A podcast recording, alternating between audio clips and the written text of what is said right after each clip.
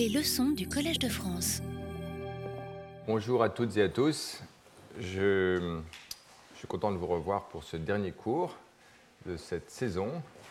Et nous allons, euh, et je salue en même temps les, les personnes qui nous suivent euh, en suivant la vidéo euh, quelques jours après ou plus tard, et que je sais fidèles à ces cours. Voilà, donc je vous propose pour conclure ce cours de poursuivre le thème de la chimiotaxie, thème que nous avons abordé euh, la semaine dernière en euh, considérant le cas des bactéries. Alors vous voyez sur ce film hein, euh, que j'ai plusieurs fois montré, il illustre à la fois le déplacement d'une bactérie, hein, qui est un mouvement apparemment brownien, en tout cas certainement en l'occurrence, et vous voyez ici un, un, leucocyte dont on va reparler, qui le pourchasse et qui va finir à la fin de ce film par le phagocyter. Donc, euh, euh, ce film illustre bien effectivement la problématique que nous abordons, qui est de savoir comment une cellule reconnaît, décode son environnement et euh, adapte son, appareil de motilité pour y répondre. Alors, il y a deux grandes classes de mécanismes de chimiotaxie, pour voir les choses de façon simple.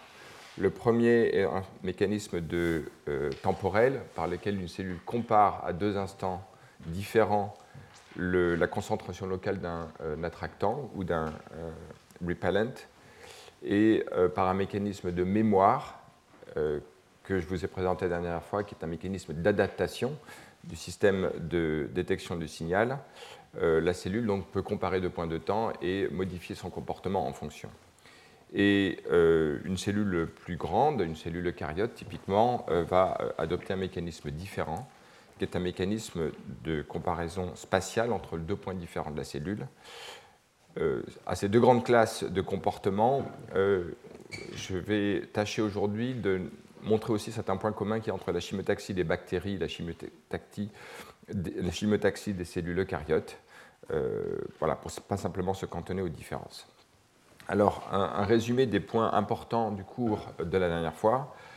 Quand on considère la trajectoire d'une bactérie, donc on peut voir ici, ici, l'article issu de euh, Berg et Brown en 1972, on voit des trajectoires de bactéries avec des runs et des tumbles qui sont des changements de direction abrupts. Donc on peut caractériser euh, statistiquement cette marche comme une marche aléatoire biaisée, euh, en ce sens que les cellules en fait modifient la longueur de leur run lorsqu'elles remontent un gradient, mais non pas quand elles le descendent. Donc elles passent plus de temps à remonter le gradient, donc elle remonte le gradient, d'un point de vue simplement probabiliste. Euh, ce euh, mécanisme euh, n'est possible parce que les cellules en fait détectent un gradient spatial qu'elles mesurent simplement parce que se déplacent et qu'elles opèrent une mesure temporelle par un mécanisme de mémoire à court terme qui typiquement dans un laps de temps de quelques secondes de l'ordre de 4 secondes et qui est parfaitement adapté en fait à la physiologie des cellules dans un monde de euh, euh, faible nombre de Reynolds où en fait euh, la diffusion est très efficace à des courtes échelles de temps et d'espace et donc il faut que ça déplace une certaine distance, typiquement plus d'une d'une seconde, c'est-à-dire à peu près une trentaine de microns pour pouvoir explorer une concentration différente. Et donc elle ajuste en fait son, son, sa, sa, capacité de mémoire pour justement pouvoir explorer rapidement des environnements différents et, donc ainsi pouvoir remonter un gradient efficacement lorsqu'il existe.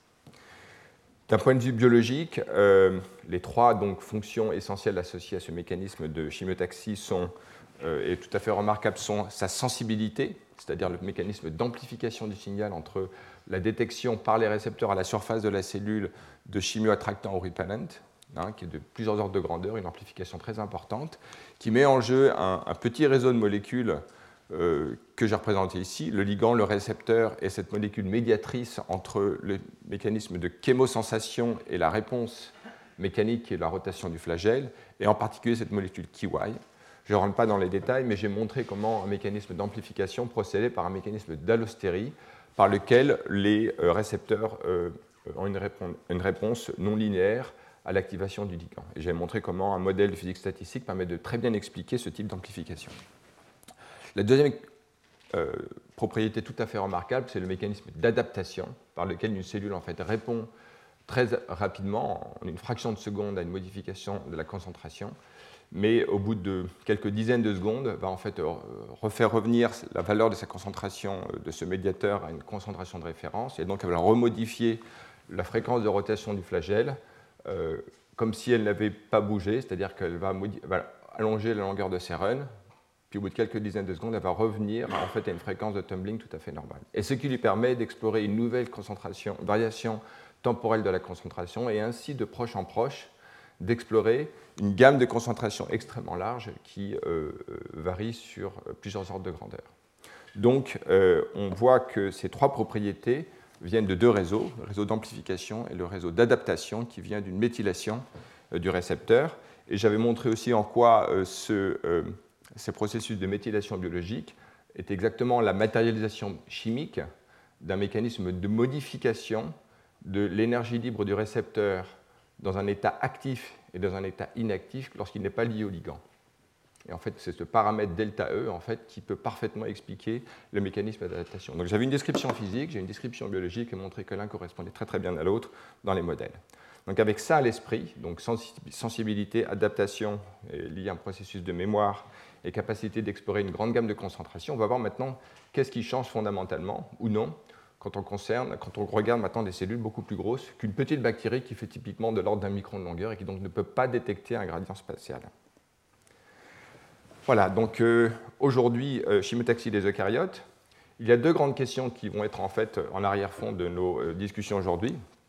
La première, c'est ce qu'on peut appeler la capacité de lire en fait une direction sensitive, hein, directional sensing, qu'on peut représenter par le fait que la cellule va en réponse à un gradient spatial externe adopter en fait une concentration par exemple ou va induire une activité de surface polarisée et après, ce qu'on peut appeler proprement la polarité, qui est en fait une organisation structurelle de la cellule associée à cette capacité de décoder euh, la euh, concentration extérieure. Le deuxième point que j'aimerais aborder tout de suite dans cette diapositive, c'est euh, quelque chose qui été très important lorsque l'on considérait la bactérie, mais qui est encore plus important ici, qui est le fait qu'à suivre une cellule comme ce leucocyte, ce neutrophile, on a vraiment l'impression que la chimiotaxie est très déterministe, en ce sens où la position de la bactérie permet de déterminer de façon invariable le changement de conformation de la cellule, sa trajectoire future, de telle sorte qu'il n'y a, en tout cas en apparence, euh, aucune place laissée euh, à la stochasticité dans le mouvement de la cellule. Euh, mais d'autres types cellulaires, lorsqu'on les regarde in vitro, et je prends, sans le commenter tout de suite, j'y reviendrai plus tard, des cellules qui sont ici confinées, qui, dans certaines configurations, en fait, ont un mouvement totalement brownien, ou dans d'autres cas, elles ont une trajectoire semi-persistante, qui n'est pas sans rappeler d'ailleurs des bactéries, vu qu'on voit des runs, puis après un arrêt de mouvement, et puis une reprise. Donc tout ça pour montrer que, à analyser plus finement une grande gamme de cellules, on voit effectivement de nouveau le thème selon lequel les cellules ont une succession de trajectoires qu'on peut appeler des runs, puis d'arrêts et de changements de direction euh, euh, par la suite. Donc, ce qui est donc important, c'est de voir que fondamentalement, une bonne façon de décrire la trajectoire des cellules eucaryotes n'est pas de les voir de façon déterministe, mais plutôt de façon incorporant en fait une description statistique avec une composante de stochasticité et puis un mécanisme de persistance. Et c'est ce mécanisme de persistance qu'il va falloir considérer et étudier. Alors justement, pour mettre les choses d'une façon plus quantitative et en ayant euh, en arrière-fond euh, les trois propriétés fondamentales de tout chimiotactisme, à savoir qu'il a une réponse qu'il correspond à une réponse spécifique à des molécules spécifiques, que les récepteurs sont situés à la surface des cellules et que troisièmement, les cellules ne mesurent pas une différence de concentration, mais un rapport de concentration, donc en d'autres termes un gradient d'activité. Euh, on peut voir que dans le cas de la bactérie, et j'avais donné ce chiffre hein, qui devient un article de Kochland en 1972, pour une cellule qui fait typiquement 2 microns, qui décode un gradient spatial sur 2 cm dans une gamme de concentration millimolaire, l'existence d'un gradient temporel s'il existait, euh, d'un gradient spatial pour cette cellule voudrait dire qu'elle pourrait détecter euh, aux deux extrémités d'elle-même une différence de 10 puissance moins 4%, qui en fait est extrêmement faible.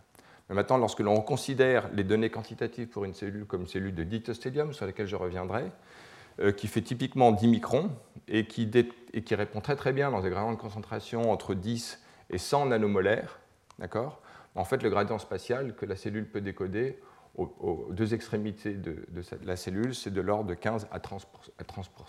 Donc en fait, qui est un nombre beaucoup plus raisonnable et qu'effectivement la cellule peut décoder.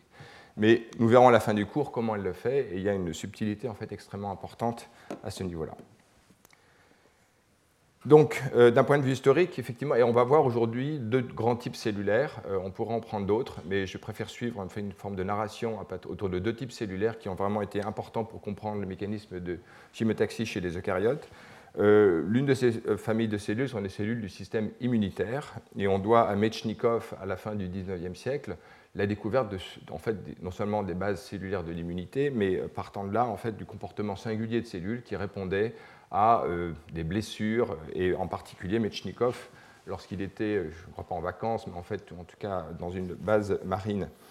À Messine, en Sicile, étudiant les larves d'étoiles de, de, mer, a observé qu'après, en, faisant une petite blessure euh, sur cette cellule, sur cet organisme, il pouvait voir au microscope euh, la venue de cellules du système immunitaire en fait, qui allaient vers le site de, lésion et euh, voici le type de dessin qu'il a pu faire qui montre en fait ces cellules immunitaires qui donc répondent localement à une perturbation de, l'embryon. Euh, ces cellules après vont faire un mécanisme de phagocytose et sont donc très impliquées dans la reconnaissance d'une invasion bactérienne ou d'une lésion qui nécessite effectivement une réparation et de prévenir une infection. Alors un autre papier important que je cite en 1946 euh, étudie déjà quelques paramètres, euh, non pas simplement qualitatifs, mais quantitatifs euh, importants de la, réponse des cellules du système immunitaire. donc ce sont des leucocytes qui sont en fait ces cellules qui patrouillent en, fait, en permanence à la périphérie de l'organisme, au niveau de la peau, etc., et qui vont détecter des bactéries et rapidement les phagocyter c'est le, film que je vous ai montré, bah, que vous voyez de nouveau ici, c'est typiquement ce type de cellule. D'accord? Et euh, ce que les auteurs pouvaient regarder, ils définissent un, index de chimiotaxie qui est ici en fait le rapport entre la longueur euh, nette de la distance vers la source et puis la distance effectivement parcourue. Et on est dans un rapport euh, qui est inférieur à 1 par définition, mais qui n'est pas très loin de loin, avec une moyenne de 0,85. Donc cela semble indiquer que les cellules ont une forme de de directionnalité, en tout cas générale, dans la trajectoire, même si, on va le voir, elles incorporent une composante euh, stochastique. De même, euh, ces observations dès 1946 montrent que les cellules, en fait, euh, dans la description de leur mouvement, ont une alternance entre des phases dites de run et puis de turn, ce qui n'est pas exactement la terminologie de Berg qui parlait de tumbles, mais en fait, c'est fondamentalement le même type de processus.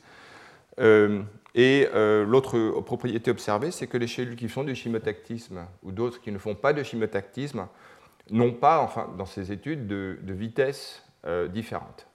En revanche, euh, les cellules qui ne font pas de chimiotaxie ont une fréquence de réorientation, donc d'arrêt d'évolution vers un nouvel angle, qui est plus importante. Alors vous vous souvenez que la dernière fois, je vous avais montré l'article de Schnitzer en 1990 qui montrait en fait qu'il ne peut pas y avoir de chimiotaxie quand euh, on euh, modélise un système où il n'y a simplement qu'une modification de la fréquence de tumbling, donc de la fréquence de réorientation aléatoire, et s'il n'y a pas de mécanisme de mémoire. En d'autres termes, si jamais les cellules ne sont simplement capables de mesurer localement l'information sans aucune information sur le passé. Dans ces conditions-là, modifier la fréquence de tumbling ne donne pas naissance à une distribution euh, autre qu'uniforme des particules ou des bactéries. Donc en fait, euh, cette propriété-là est importante à avoir à l'esprit. On ne peut pas faire de chimiotaxie lorsqu'il n'y a pas de mémoire, d'accord? Et s'il y a simplement une modification de la fréquence de tumbling. Donc, on imagine qu'il manque quelque chose, et en particulier, on peut le deviner, ce qui manque, c'est la capacité en fait, à, repérer un gradient spatial et se réorienter. En d'autres termes, de ne pas avoir une réorientation aléatoire, mais de l'avoir biaisée spatialement. Et c'est exactement ce que les cellules eucaryotes peuvent faire et que les cellules prokaryotes ne peuvent pas faire. Donc la solution à ce problème de Schnitzer, c'est chez les bactéries, je décode un gradient temporel, j'ai une mémoire, et chez les cellules euh, eucaryotes, je n'ai pas vraiment de mémoire, mais par contre, je peux détecter un gradient spatial. Donc ma fréquence de réorientation n'est pas aléatoire. Voilà les deux solutions possibles au problème. En tout cas, Schnitzer le pose de façon fondamentale et on voit chez les deux types de cellules les deux solutions possibles à ce problème. Alors, euh, un article aussi important de 1974 hein, de Sally Zygmunt montre euh, de façon euh, assez précise maintenant les statistiques de trajectoire de ces cellules. Donc, on trouve encore cette idée qu'il y a des runs et des changements de réorientation plus abrupts. Mais ce qui est quand même intéressant, c'est que la distribution d'angles de réorientation n'est pas du tout uniforme, donc elle est biaisée euh, avec une grande distribution d'angles plutôt faible. Hein. Comme vous le voyez ici, 65% des segments sont orientés à moins de 30 degrés euh, de la trajectoire la plus courte vers la source. Typiquement, une bactérie ne faisait pas ça, vu que la distribution des angles était à peu près de l'ordre de 60 degrés en moyenne, avec une distribution pas tout à fait normale, mais presque. Alors d'autres statistiques importantes qui montrent les différences avec les bactéries. Si l'on regarde les statistiques des longueurs des runs, euh, il n'y a pas d'évidence de biais. Vous savez qu'une bactérie a un biais vu que les runs sont plus longs parce qu'elle remonte un gradient. Donc ce n'est pas le cas pour des leucocytes, euh, comme des granulocytes. Donc les, distances des runs sont indépendants de la direction. En revanche, si on regarde les statistiques des angles, là, il y a des, données claires qui montrent qu'il y a en fait un biais, et à l'inverse de coliques, pour lesquels la, réorientation angulaire en fait, est tout à fait aléatoire, ou quasi aléatoire. En tout cas, pas biaisée par la concentration locale. Euh, donc, euh, vous voyez ici les statistiques, hein, il n'y a, pas de corrélation euh, euh, pardon, il y a une corrélation importante. Hein. L'angle de rotation, de, réorientation était corrélé en amplitude avec l'angle que la cellule faisait par rapport à la trajectoire plus courte par rapport à la source précédemment. Et en particulier, lorsque l'angle était supérieur à 30 degrés avant, donc quand la cellule en fait était très très loin de la trajectoire la plus courte vers le chimiotractant, l'étape suivante, en fait, elle était dans une trajectoire quasiment directement orientée par rapport à la source. Donc la cellule, en fait, a, semble-t-il, une capacité de décoder spatialement une information. Euh, voilà, donc ce biais d'angle, en fait, est typiquement incompatible avec le modèle temporel, sauf à considérer que la cellule soit capable de mémoriser la direction de sa trajectoire, ce qui est tout à fait formellement possible, mais pour lequel on n'a aucune évidence, et que typiquement la bactérie ne faisait pas. Ce n'est pas ça qu'elle faisait. Euh, c'est la variation spatiale de la concentration qu'elle mesurait, mais elle n'avait aucune information sur l'angle. Euh, en tout cas directement. Euh, et par contre, on voit bien que c'est tout à fait compatible avec un modèle qu'on s'imagine de, décodage spatial du gradient. Et de, façon tout à fait cohérente avec cette euh, hypothèse, les auteurs observent, on va le voir plus tard, que les cellules, effectivement, étendaient des pseudopodes dans la direction en fait, la plus proche vers le gradient. Alors, pour voir maintenant les choses de façon euh, encore plus récente, hein, on peut voir chez le, euh, poisson zèbre est un bon modèle d'étude en fait, des cellules du système immunitaire. Euh, un peu à l'instar des expériences de Mechnikov à la fin du 19e siècle, il peut faire une lésion sur les nageoires, comme on peut le voir ici. Et vous voyez les cellules du système immunitaire qui en deux heures, là, une heure et demie, en fait un peu plus, 180 minutes, en fait, se trouvent au site de lésion pour prévenir une infection, réparer, etc. Et dans cette étude-là, en fait, le, le, chimio-attractant en fait, est du peroxyde d'hydrogène, dont on voit en fait que la concentration pique au moment où les leucocytes arrivent sur le site de lésion. On voit ici les données de concentration du peroxyde d'hydrogène et puis la motilité des cellules, dont on voit ici les trajectoires. Avec un gradient spatial qui se met en place progressivement euh, à mesure que euh, les cellules arrivent. Donc le peroxyde est en fait un élément très important de la motilité de ces cellules. Et on voit ici dans ce film maintenant deux types de euh, cellules du système immunitaire, les neutrophiles en, violet qui arrivent très précocement sur le site de lésion, puis d'autres macrophages qui prennent le relais et qui vont euh, nettoyer euh, les cellules mortes à cause de la lésion et réparer tout ça. Alors, d'un point de vue maintenant chimique, les bactéries en fait ont cette propriété de, lorsqu'elles sont mortes, de relarguer des peptides, des oligopeptides qui ont une, signature chimique particulière. Ils ont un groupement formyle euh, que l'on voit ici et qui est une signature en fait des cellules bactériennes. Euh, à la différence des cellules eucaryotes, en fait, tout peptide chez les bactéries commence par un formylméthionine.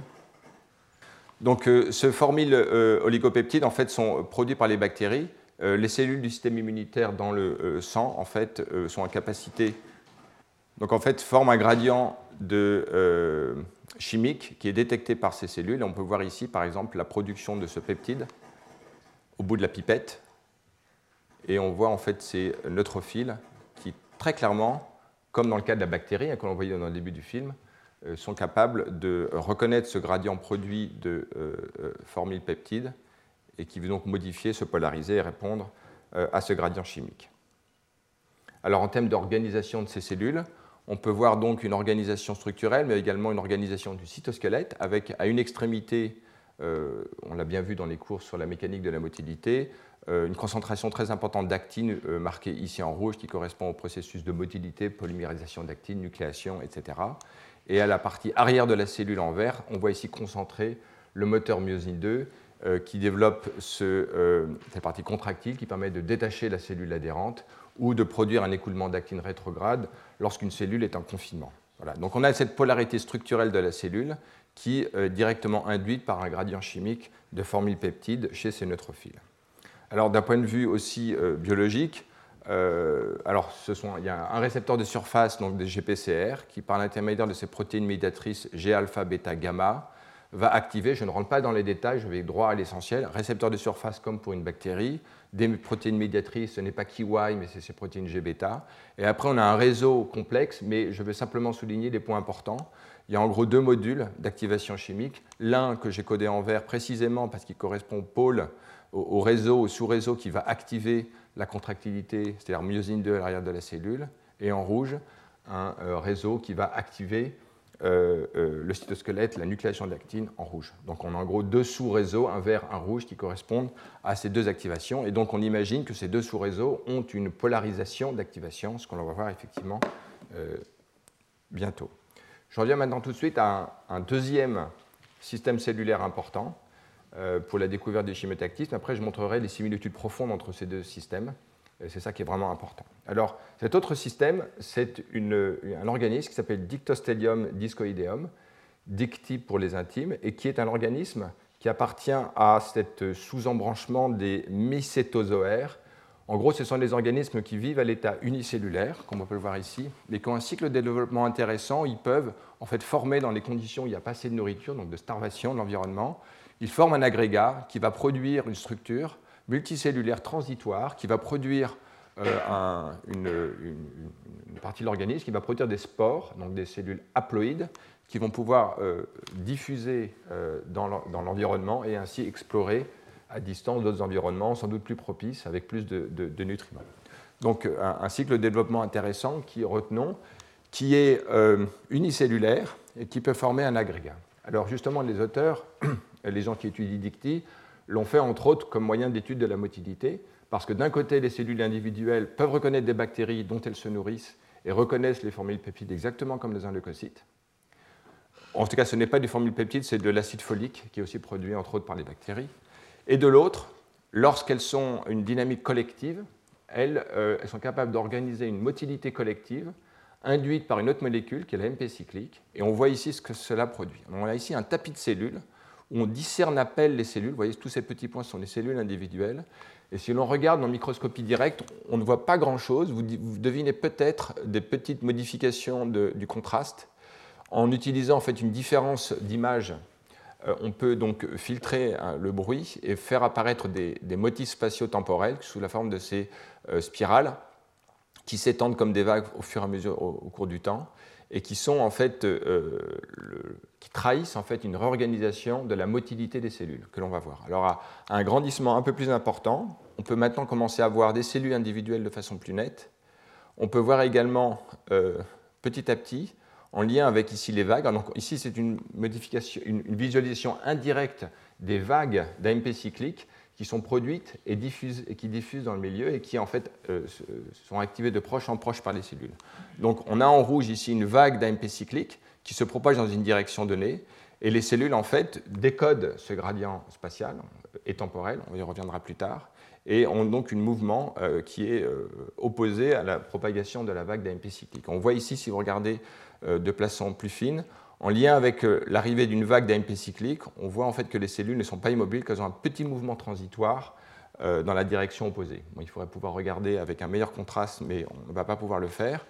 En tout cas, vous pourrez le faire en regardant la vidéo qui euh, pourrait être downloadée. Mais le point maintenant très clair, c'est que si on maintenant fait une expérience où on produit l'AMP cyclique, on le relâche et on laisse diffuser à l'extrémité d'une pipette, on voit bien maintenant que ces cellules individuelles de dithostélium en fait, très clairement sont attirés par la source d'AMP cyclique et donc ont une motilité euh, euh, dirigée spatialement vers, cette source. Et voilà le modèle d'étude important et qui a été euh, beaucoup étudié par de nombreux auteurs. Alors justement, il y a des analogies profondes entre les leucocytes et dictostelium. Toutes deux mettent en jeu un récepteur à l'AMP cyclique qui dans les deux cas vont utiliser des molécules conservées qui ont et vont activer deux réseaux d'activation que j'ai, selon la même logique, codés en vert et en rouge. Vous voyez ici une cellule de dithocélium qui, dans sa partie euh, antérieure, disons, va nucléer de l'actine, que l'on peut voir, et qui, dans sa partie latérale et postérieure, va adopter une contractilité qui va induire une, une contractilité postérieure à ces cellules. Et les sous-réseaux complexes qui sont en jeu dans la cellule sont eux-mêmes comprennent deux, modules, on va dire. L'un en vert, que j'ai codé en vert, qui va activer la contractilité postérieure et latérale, et l'autre en rouge qui va activer la, la polymérisation d'actine antérieure. Le point important, c'est qu'il existe en particulier un gradient chimique de molécules qu'on appelle PIP2, PIP3, phosphoinositide 2 et 3, qui sont simplement différents par l'addition d'un phosphate qui peut être ajouté par une kinase, PI3 kinase, ou enlevé par une phosphatase PTEN. Retenez simplement qu'à ce gradient ou à cette polarité du cytosquelette, actine, myosine 2, correspond aussi un gradient de concentration PIP2, PIP3 à l'avant, PIP2 à l'arrière, qui est activé par une polarisation de l'activité de cette kinase et de cette phosphatase. Alors, euh, je vais simplement vous montrer que différentes couches dans le réseau ont cette polarité. Et elle se manifeste déjà au niveau des protéines G de ces cellules. Alors pour voir euh, de façon très visuelle la chose, on a ici la vague d'AMP cyclique qui se propage dans cette direction-là. Et l'on voit maintenant une cellule qui, euh, comme vous pouvez le voir ici, dans sa partie vers la droite, va transitoirement accumuler un signal blanc. En fait, c'est la GFP qui est recrutée à la membrane et cette GFP en fait, est fusionnée à un domaine qui en fait, est sensible à la concentration de PIP3. Donc vous voyez ici pH GFP, c'est un senseur de PIP3. Et vous voyez que lorsque la vague, alors vous ne voyez pas la vague, mais vous voyez que transitoirement, il y a une polarisation de la cellule qui après disparaît. Alors elle est transitoire parce que justement la vague passe et que donc après la cellule se dépolarise. Alors d'un point de vue très formel, que ce soit un leucocyte, que ce soit une molécule, une cellule de dictostélium, que ce soit n'importe quelle cellule eucaryote, à vrai dire, on aura toujours formellement au moins euh, trois grandes couches. Un signal de détection du, euh, un module de détection du signal de surface puis un mécanisme de polarisation, et après la réponse mécanique. Alors la réponse mécanique, on ne va pas y revenir, j'en ai parlé pendant plusieurs cours, je vais parler un peu plus de cela. Alors, la détection du signal vient évidemment de récepteurs, ce sont des GPCR, d'accord? Et que ce soit un fibroblast, une cellule du système immunitaire, ou même, j'en ai quasiment pas parlé dans mes cours, mais j'aurais pu le faire, mais on ne peut pas parler de tout, euh, un neurone, euh, a un cône de croissance à l'extrémité d'un axone qui en fait va reconnaître un environnement chimique et qui va donc se diriger par chimiotactisme. Euh, des signaux de surface, des signaux diffusés. Donc dans ces trois grandes classes de cellules, les cellules décodent l'environnement en activant à la surface des récepteurs. Ces récepteurs après vont, j'allais dire universellement, chez les cellules eucaryotes, activer les trois modules, les deux modules. Un module qui va nucléer l'actine à l'avant, qui correspond en fait à PIP3, et un autre qui va activer myosine 2 à l'arrière et sur les côtés, c'est PIP2 qui va activer donc myosine 2. Donc on a ces deux modules, à l'avant et à l'arrière. Et entre les deux, on a un réseau plus ou moins complexe, dont la seule fonction est en fait d'amplifier le signal, d'avoir une réponse non linéaire, et euh, de le faire d'une façon donc robuste. Alors, euh, en image, si l'on regarde G-bêta, on voit que alors que le récepteur à la MP cyclique est uniforme sur une cellule de dictyostelium, le G-bêta GFP est en fait concentré dans une partie euh, proche du gradient, plus ici que dans sa partie plus en bas de l'image. PIP3, comme je vous l'ai déjà montré avec ce senseur GFP, est concentré dans une partie proche du gradient. Et enfin, effectivement, la polarisation de actine et myosine 2. Donc on voit ici une espèce de cascade de maintien et d'amplification de la polarité. Alors, cette image est très séduisante, hein, d'une transduction, j'allais dire déterministe, en une seule direction de la polarité, mais le point très important qu'on va voir, c'est que je vais complètement maintenant déconstruire cette image déterministe de la polarisation pour prendre en compte deux choses, l'idée de rétroaction et l'idée de fluctuation d'un système qui est complètement auto-organisé. Alors le thème de l'auto-organisation et du déterminisme, j'en ai parlé souvent dans mes cours, c'était même l'objet de mes deuxièmes cours en 2018.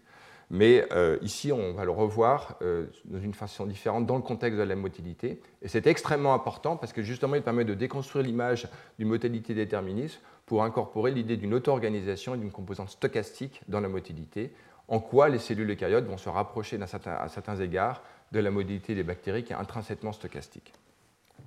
Donc, euh, je souligne maintenant ces boucles de rétroaction qui vont jouer un rôle très important dans l'établissement de la polarité cellulaire et la capacité de décoder l'environnement.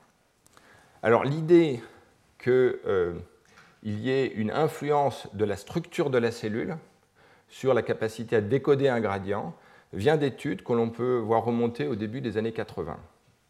Donc, euh, dans l'image que je vous ai présentée, il y a une polarité euh, chimique qui correspond à la détection du signal, et puis il y a une polarité structurelle, typiquement associée à la locomotion ou à l'organisation du cytosquelette, les deux étant très très corrélés l'un à l'autre. Et euh, donc il y a une rétroaction de ces derniers sur le premier. Dans cette étude, les auteurs montrent qu'il y a une espèce de persistance en fait de la motilité. Une cellule qui avance dans une certaine direction, même si elle est en présence d'une concentration uniforme d'un chémoattractant, va avoir une motilité qui va continuer plutôt dans l'angle dans lequel les cellules avançaient. On voit ici en fait ce biais d'angle qui euh, fait que les cellules à une concentration nanomolaire de ce formylpeptide va plutôt en fait rester dans la même direction. On le voit sur trois trajectoires où en fait on voit une succession de positions des cellules. À l'exception ici de celle-ci, au contraire, la cellule va aller euh, dire de façon orthogonale par rapport à sa direction précédente. Mais c'est plutôt l'exception que la règle. La règle est que les cellules ont tendance à suivre la même direction, même s'il n'y a aucun gradient spatial autour d'elles. Première observation. La deuxième observation, c'est lorsque l'on augmente la concentration uniforme de chémotractants, les cellules vont avoir tendance un peu à augmenter leur vitesse euh, de, motilité, avec l'amplitude la production de, pseudopodes qui va être plus important. Mais par contre, la fréquence de, turn euh, ne va pas changer. On peut le voir comme euh, sous l'angle de la, moyenne des angles ou la somme des angles intégrés au cours d'un laps de temps de 160 secondes. Il n'y a pas de, signature particulière en fonction de la concentration qui est ici variée du chémoattractant. Et puis d'une façon encore plus nette, euh, en observant finement les cellules, de temps à autre, une cellule en fait arrête d'adopter une structure polarisée allongée, elle va s'arrondir, mais après elle va se remettre à avancer. C'est un processus qui peut s'observer de temps à autre. Et dans ce cas-là, les auteurs montrent que euh, euh, lorsque la, cellule reprend sa, polarité. Alors si jamais elle ne s'arrondit pas, elle va continuer dans la même direction. Les angles sont les mêmes qu'avant, donc on a une variation d'angle faible par rapport à l'angle initial. Mais lorsque la cellule s'arrondit, par contre, là, la direction est beaucoup plus aléatoire, ce qui semble montrer une corrélation entre l'organisation structurelle de la cellule et euh, sa capacité à modifier son angle d'avancée. Et donc, il indique que l'organisation polarisée de la cellule, en fait, informe le système de décodage du gradient et biaise sa lecture. Alors une autre façon très très évidente de voir cela, c'est lorsque les auteurs ont imposé un gradient opposé au gradient initial. En gros, une cellule avance vers la droite parce qu'elle décode un gradient de chimioattractant vers la droite, puis après ils inversent le gradient, et, au lieu de simplement faire marche arrière en mettant une protrusion vers l'arrière de la cellule, la cellule en fait tourne, fait une rotation complète pour avancer vers le nouveau gradient. Donc comme s'il y avait une espèce d'inertie du système qui maintient toujours une organisation vectorielle, euh, plutôt que de simplement inverser complètement sa polarité. Donc au lieu de faire en gros une marche arrière comme une voiture, elle va faire un demi-tour. Donc ça, cela montre d'une façon encore plus directe cette notion que la cellule a une espèce d'information structurelle qui feedback sur sa capacité à détecter le gradient. Voilà. Et donc ce que je vous disais tout à l'heure, c'est qu'effectivement, lorsque la cellule s'arrondit, donc quand elle perd son organisation structurelle, elle est ronde, elle n'a plus de polarité structurelle, effectivement là, elle peut se réorienter de façon aléatoire euh, euh, suite quand elle va redémarrer dans un second temps. voilà toute une série d'évidences en 1981 qui montraient que les cellules ont une organisation structurelle qui influe la capacité à détecter un gradient. Donc on n'est pas simplement dans un modèle de, euh, vertical hiérarchique, mais dans un modèle où il y a un feedback. Alors en 2003, l'équipe de Tim Hitchison et Bourne ont montré cela de façon encore plus quantitative dans des leucocytes où ils étudient maintenant l'organisation structurelle avec les marquages euh, euh, que l'on connaît hein, du cytosquelette. Et on voit effectivement encore que lorsque l'on modifie la source du gradient, en fait, les cellules font effectivement des demi-tours de façon quasi systématique, mais de façon très intéressante maintenant en inhibant myosine 2, donc en fait en enlevant l'organisation structurelle de la cellule qui a une polarité contractile, contractilité postérieure, protrusion antérieure, la cellule en fait peut faire une, marche arrière. Elles ne font plus un demi-tour, elles font une marche arrière. Donc, ce qui indique que c'est donc l'organisation structurelle du cytosquelette, protrusion, contractilité, qui est au cœur de la capacité de la cellule de décoder un gradient spatial euh, et non simplement ce qui se passe à la surface. Les deux sont impliqués.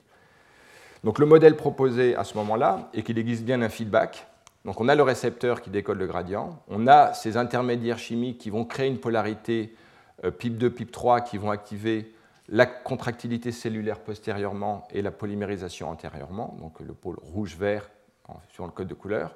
Alors ces deux réseaux ont aussi cette capacité de s'exclure l'un de l'autre, pour des raisons liées au mécanisme de nucléation, au fait que sur un réseau branché d'actine, la myosine 2 ne va pas avoir une forte affinité, donc en fait ne va pas s'associer. Donc on a une espèce de, polarité intrinsèque d'exclusion en fait entre ces deux phases, on peut dire, de, l'actine. Mais il y a également euh, des mécanismes mis en évidence d'inhibition du cytosquelette sur le mécanisme de transmission et de décodage de l'information. C'est ce que toutes ces expériences que je vous ai présentées indiquent. Donc ceci m'amène à donc euh, euh, parler d'une propriété de frontness, hein, de, partie avant et backness pour l'arrière. Et on voit qu'on peut, maintenant expliquer et décrire adéquatement ce type de, polarité de la cellule en termes de systèmes excitables sur lesquels maintenant je vais un peu euh, m'arrêter, euh, qui sont des euh, instabilités mécanochimiques à la Turing, qui ont une composante spatiale et une composante temporelle. Voilà qui est important. Alors, je vais parler d'une étude que j'ai trouvée extrêmement intéressante en 2013 de, de Vreotes, qui est vraiment le laboratoire principal qui a fait les études sur le chimotactisme chez Dictostadium. Et l'on peut voir ici euh, la dynamique euh, de la nucléation de l'actine.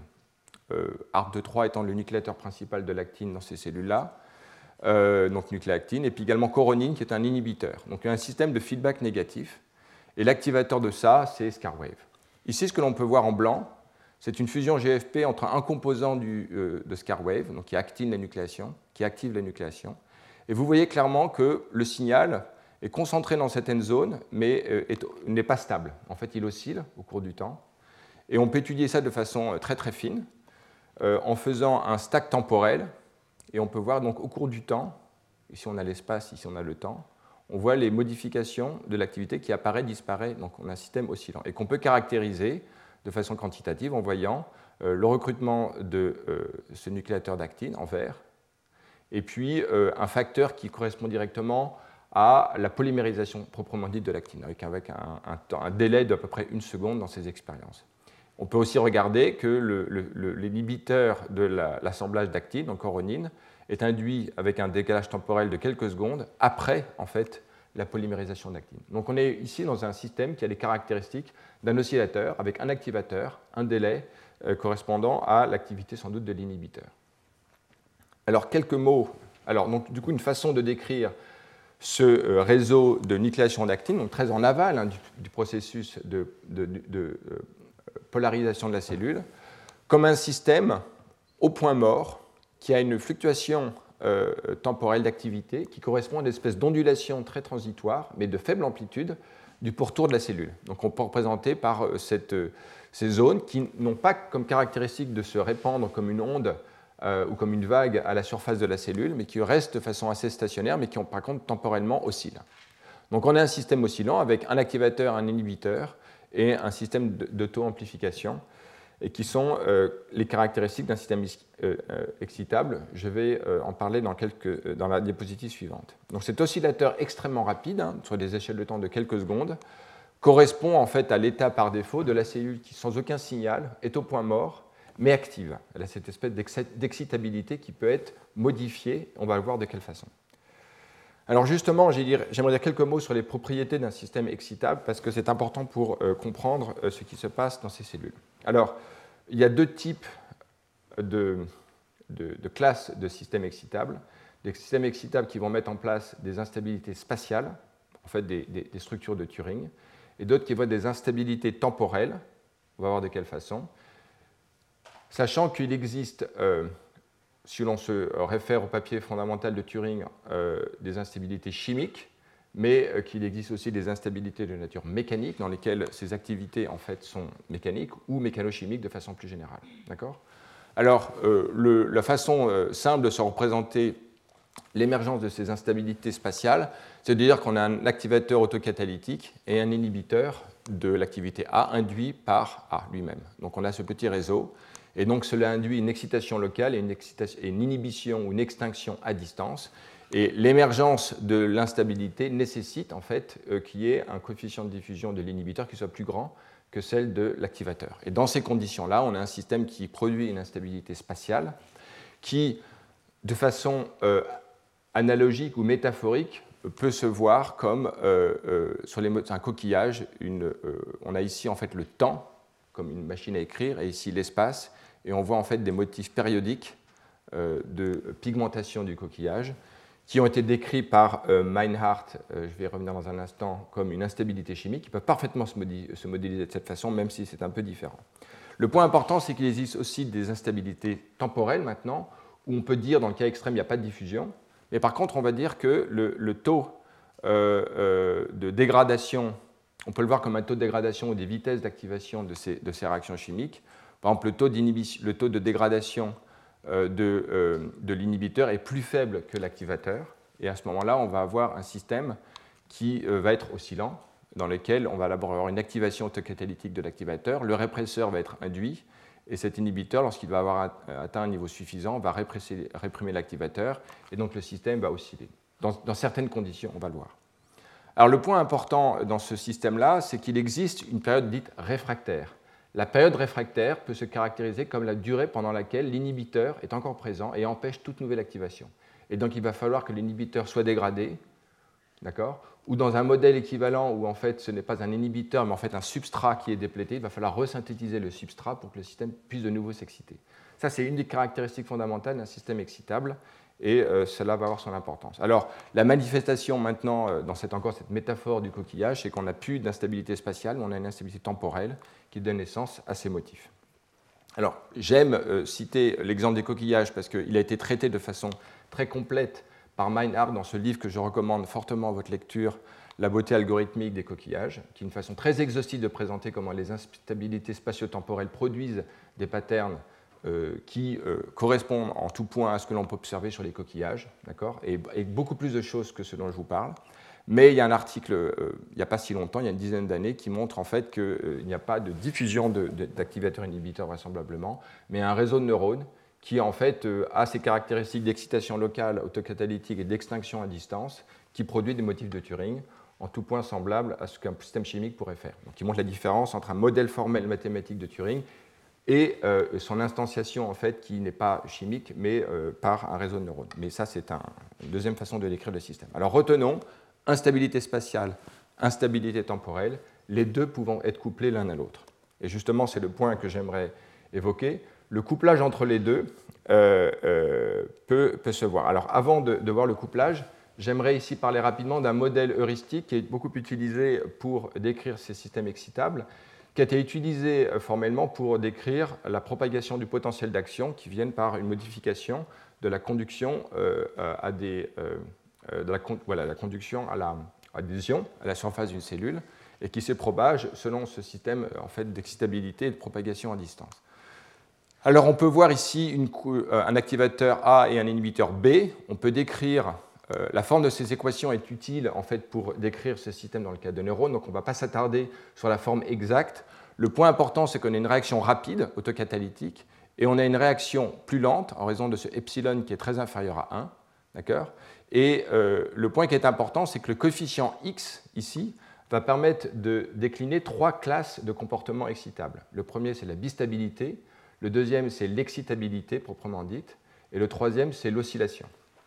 Alors, on voit ici, dans une représentation temporelle, ou ici, euh, un, diagramme où on représente euh, l'évolution de A en fonction de B, et en particulier dans lequel on peut voir, on peut représenter euh, l'état stationnaire ou les états stationnaires du système sous la forme de ces nutlines qui, dans le cas de A, ça est égal à 0, donne cette courbe-ci, et pour le cas de B, donne une fonction affine avec cette droite. Et le coefficient directeur, donc x, lorsqu'il varie, va donner naissance à plusieurs états stationnaires qui peuvent être stables ou instables. Donc dans le cas de x égale 2, on a deux états stationnaires stables qui correspondent à ces deux points-ci. Donc le système en fait euh, correspond à l'activation, euh, par exemple, de l'activateur A, stable au cours du temps.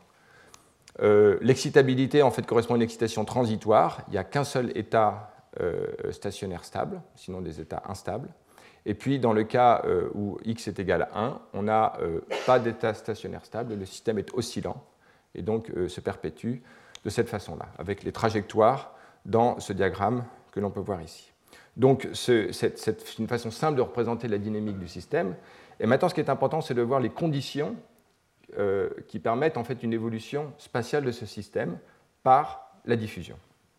Alors maintenant, on modifie ces équations. On a en plus du terme de réaction que l'on vient de voir, des termes de diffusion de A et de B avec des coefficients de diffusion qui, pour simplifier, on va dire est le même, D, euh, pour les deux substances. En absence de diffusion dans ce chymographe où on a l'espace et le temps, on a donc, dans le cas de la bistabilité, une euh, activation stable au cours du temps. L'excitabilité, elle est transitoire, mais dans le cas de l'oscillation, on voit donc qu'elle est bah, oscillante, comme on peut le voir ici, périodique. Si on ajoute de la diffusion à, à ce processus, donc on considère ce terme-là, on voit maintenant un point extrêmement important, c'est que euh, dans le cas de la bistabilité, il va y avoir une propagation spatiale de l'activité à une certaine vitesse, qui fait que l'activité ne va pas rester confinée localement, elle va se propager. Dans le cas de l'excitabilité, on va avoir un chevron dans ce système de chymographe. Et dans le cas d'une oscillation, on va avoir ces motifs curvilignes. C'est exactement d'ailleurs ce genre de motifs que Meinhardt étudie dans le cas du coquillage, où on observe effectivement des triangles, des chevrons, tous des motifs qui ont ces caractéristiques. Alors, pour bien comprendre en fait ce que fait la diffusion, imaginons tout d'abord qu'il n'y a pas de réaction, mais simplement la diffusion. Alors, euh, si on a une activation locale avec une diffusion d'une certaine valeur faible, d égale 1 hein, dans cette unité, on va avoir une activation locale, puis en fait une atténuation de l'activité avec une légère euh, propagation transitoire qui correspond à la diffusion. Donc en fait, une zone voisine va avoir transitoirement une augmentation d'activité, mais faible, en raison du fait qu'il y a simplement de la diffusion. Et si la diffusion est plus importante, eh bien, cette euh, propagation d'activité va être euh, beaucoup plus rapide. Euh, voilà. Donc on est simplement dans ce cas, si l'on reprend ce diagramme A-B, où en fait le système est, est, activé localement, mais après, par diffusion, va redescendre dans un état, un état inactif. Mais voyons maintenant le cas intéressant où on ajoute le terme de réaction. le terme de réaction. Quand on a le terme de réaction, en fait, la diffusion est un mécanisme de couplage spatial qui permet de propager l'état dans un système au-delà du seuil d'activation qui lui permet de rester, euh, dans un cas de bistabilité, stable dans euh, l'état rouge. Et donc, on voit donc ici se propager l'activité de proche en proche à partir de la zone source. Si on augmente la diffusion, le coefficient de diffusion, on va aussi pouvoir propager, mais si jamais le temps caractéristique de la diffusion est trop rapide par rapport au temps caractéristique de l'autocatalyse, qui permet que le système soit excitable, à ce moment-là, le système ne va pas avoir le temps de passer au-delà du seuil d'activation, qui va lui permettre d'être actif, et donc le système va s'éteindre. Donc le point important, c'est qu'il existe en fait deux temps caractéristiques, un temps caractéristique de diffusion qui permet la propagation par couplage spatial, et un temps caractéristique de système autocatalytique qui, euh, et le rapport entre les deux donne une vitesse de propagation. Et euh, on peut calculer par une approche dimensionnelle que cette vitesse c'est la racine carrée de d sur tau, où tau étant le temps caractéristique de l'autocatalyse, à un coefficient numérique près.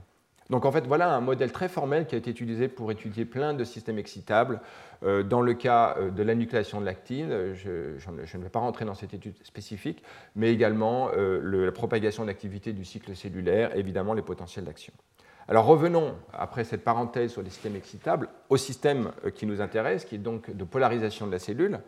On a donc ici exactement un petit réseau qui fonctionne selon les propriétés que je vous ai décrites, avec un système excitable transitoire qui est oscillant, avec les paramètres du système hein, qui dépendent des propriétés euh, d'activation et d'inactivation, les temps caractéristiques.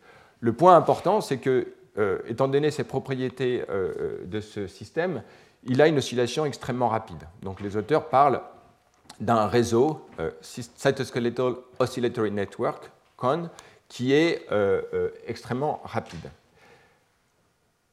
Mais il existe un deuxième réseau excitable dans la cellule, qui est situé à une strate au-dessus, plus proche du récepteur, qui a les mêmes propriétés fondamentales, qui correspondent donc au réseau RAS PI3 kinase, ces molécules dont j'ai parlé tout à l'heure, qui donnent naissance à la polarité cellulaire, et qui a les mêmes propriétés fondamentales, mais qui est simplement plus lent, globalement plus lent, avec des oscillations plus lentes.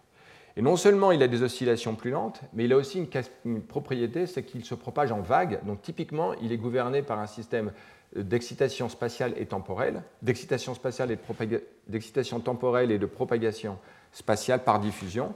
Et l'on voit dans l'exemple de ces cellules, où on regarde par exemple un marqueur de, PIP3, cette molécule marquée par GFP, on voit qu'il y a une activation locale qui se propage après en vague dans la cellule à des échelles de temps que vous pouvez voir de quelques dizaines de secondes, comme on peut le voir ici. Donc là, on a un système qui simplement fait exactement ce que je vous ai décrit dans le modèle précédent, de diffusion par couplage spatial entre activité et autocatalyse, et qui permet euh, à ce système de se propager. L'autocatalyse, dans ce cas-là, vient d'une rétroaction de PI3 kinase sur RAS elle-même. Donc le système s'auto-amplifie. Alors toutes les caractéristiques moléculaires de ce réseau ne sont pas pleinement comprises, mais ses propriétés fondamentales sont bien caractérisées. Alors les autres caractéristiques d'un système excitable, en dehors du fait qu'il a euh, potentiellement la, possibilité de se propager en vague, c'est que quand on passe le seuil d'activation, euh, on atteint le niveau maximal d'activation. Donc euh, ici, en utilisant peu d'AMP cycliques ou beaucoup d'AMP cycliques, pourvu qu'on soit au-dessus du seuil d'activation, le niveau d'activation que l'on ne voit pas du tout sur cette image à cause du contraste est le même. Donc on n'a pas une espèce d'ajustement quantitatif de l'output du système en fonction du système. Il y a une réponse noir ou blanc, en dessous du seuil, rien ne se passe, au-dessus du seuil, on a la réponse maximale. Voilà une caractéristique d'un système excitable et que l'on voit ici.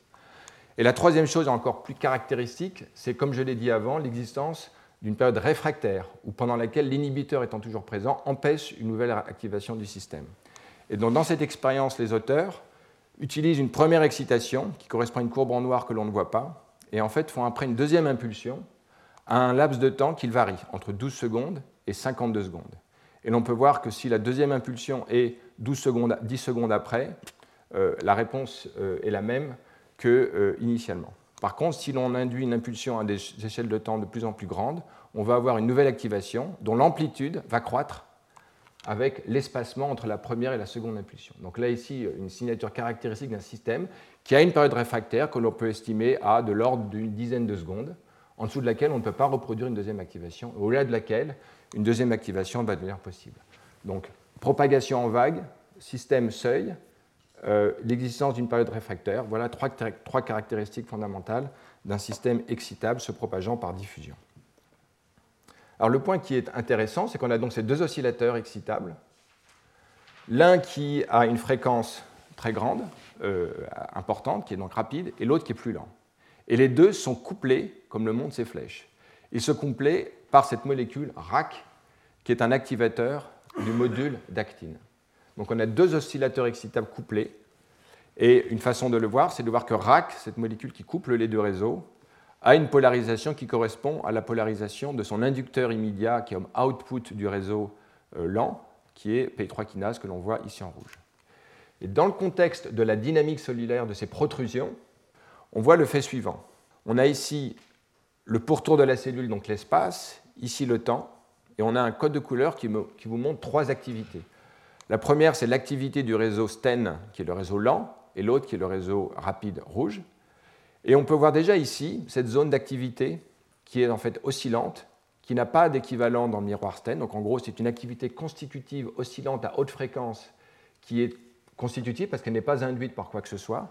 Et par contre, on a des états stationnaires plus importants en amplitude de l'activité dans ces deux zones-là, qui sont typiquement corrélés à une activité du réseau en amont qui est plus lent.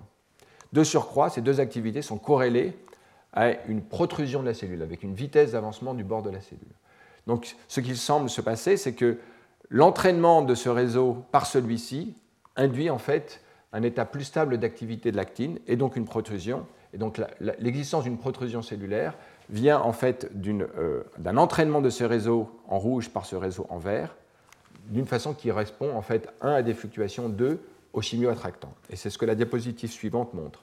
Le modèle proposé, c'est qu'à partir de ces deux réseaux excitables, l'existence d'inputs variés. Alors il peut y avoir des inputs stochastiques correspondant au bruit du système, et puis également des biais extérieurs de nature mécanique ou chimique ou électrique, même le cas échéant, qui en fait modifient euh, l'activation de ce système, qui le font passer le seuil, qui est ici représenté par un pointillé, et le passage du seuil de ce réseau STEN induit son activité persistante, une forme de bistabilité ou d'excitabilité avec une certaine euh, laps de temps, mais qui, en raison du couplage avec le réseau plus rapide en rouge, va l'entraîner à un niveau d'activité plus important, qui va donner naissance donc à une nucléation d'actine plus persistante et donc à une protrusion de la cellule. Donc la réponse de la protrusion de la cellule correspond à ce mécanisme de couplage induit par un signal externe qui fait passer le seuil d'excitabilité. Une simulation euh, le montre de façon très visuelle. Est-ce qu'on peut faire baisser un peu la lumière? Sans doute pas. Enfin, vous le voyez quand même. On va en vert, l'output du réseau lent, YS, en concentration, et ici en rouge, l'output du réseau rapide, correspondant en gros à l'actine. Donc on voit ici les oscillations rapides qui n'ont pas d'équivalent en vert, mais par contre les activités persistantes sont très clairement concentrées et elles entraînent une modification de l'activité en rouge. Donc ici, voilà une simulation, vous pouvez vous référer à l'article pour voir les détails qui montrent en fait comment, de façon qualitative, ce couplage entre deux réseaux excitables correspond à une bonne façon de rendre compte des fluctuations stochastiques du système et du fait qu'il est entraîné par des modifications de signal extérieur.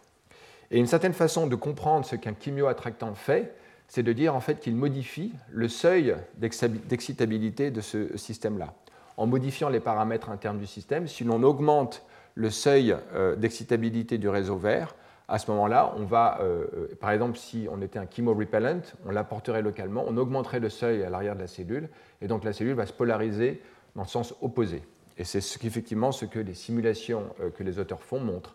Ils peuvent modifier ce paramètre dans, le, système en imposant un gradient spatial et montrer que la cellule se polarise. Et ils font même des expériences où ils apportent par une pipette un inhibiteur de P3 kinase, et ça fait exactement ce que le modèle prédit, à savoir une euh, repolarisation de la cellule dans le sens opposé.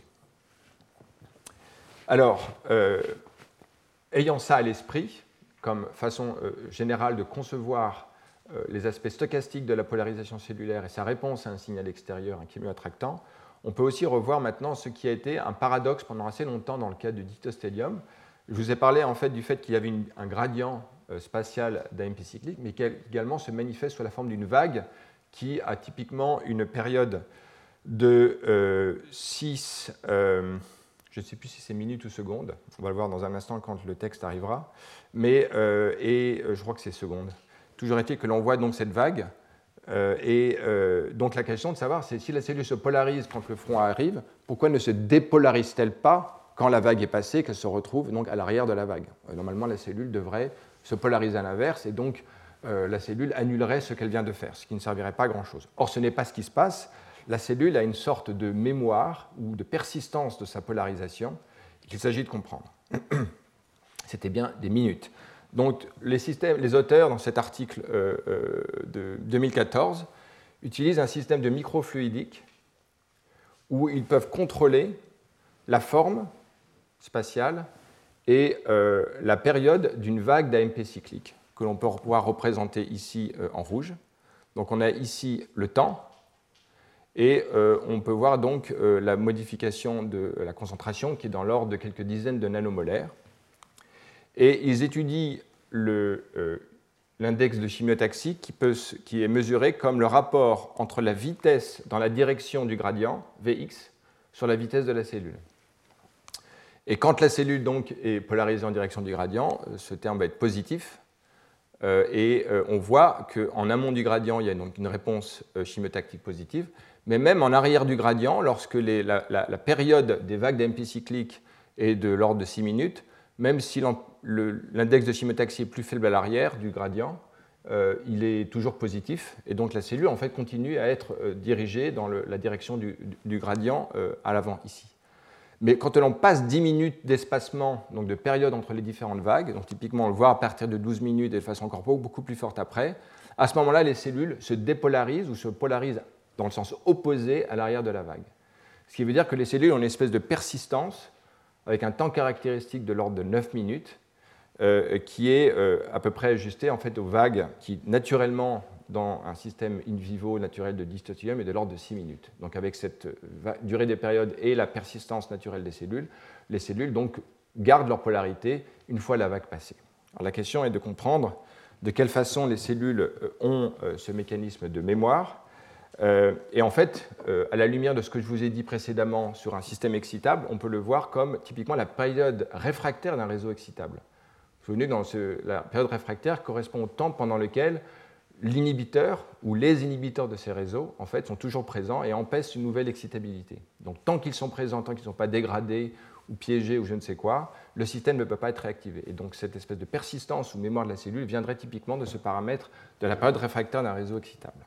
Alors, je vais euh, maintenant passer à un autre aspect de la, euh, justement de l'aspect de la persistance d'une marche aléatoire de cellules eucaryotes. Donc vous voyez maintenant qu'on a beaucoup évolué par rapport à la description initiale où on voyait les composantes un peu déterministes ou un peu une capacité comme euh, magique qu'avaient les cellules de détecter la source et de s'orienter, ce qu'elles font.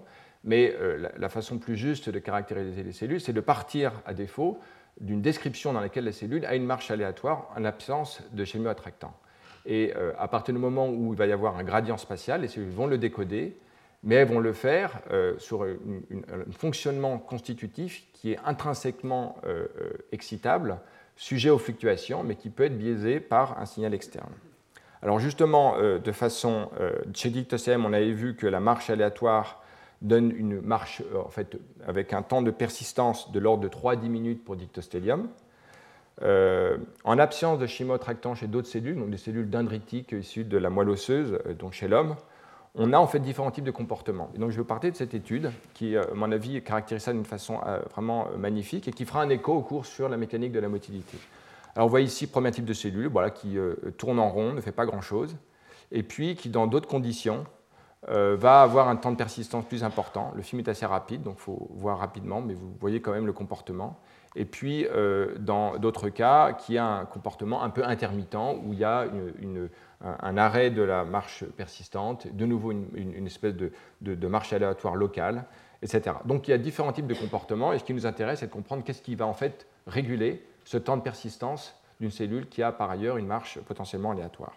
Alors cet article donc, euh, de nos collègues euh, Raphaël Voiturier, euh, Michael, Sixt, Mayori et Ruprecht, je vais en parler maintenant. Ils étudient en fait un grand nombre de cellules et il montre que, que l'on regarde des systèmes de motilité, on les a vus euh, précédemment, Jean-François Jeunet aussi en a euh, beaucoup parlé, en 1D, en 2D ou en 3D, il y a une espèce de signature phénoménologique euh, universelle qui est en fait une relation exponentielle entre le temps de persistance de la marche et la vitesse de la cellule.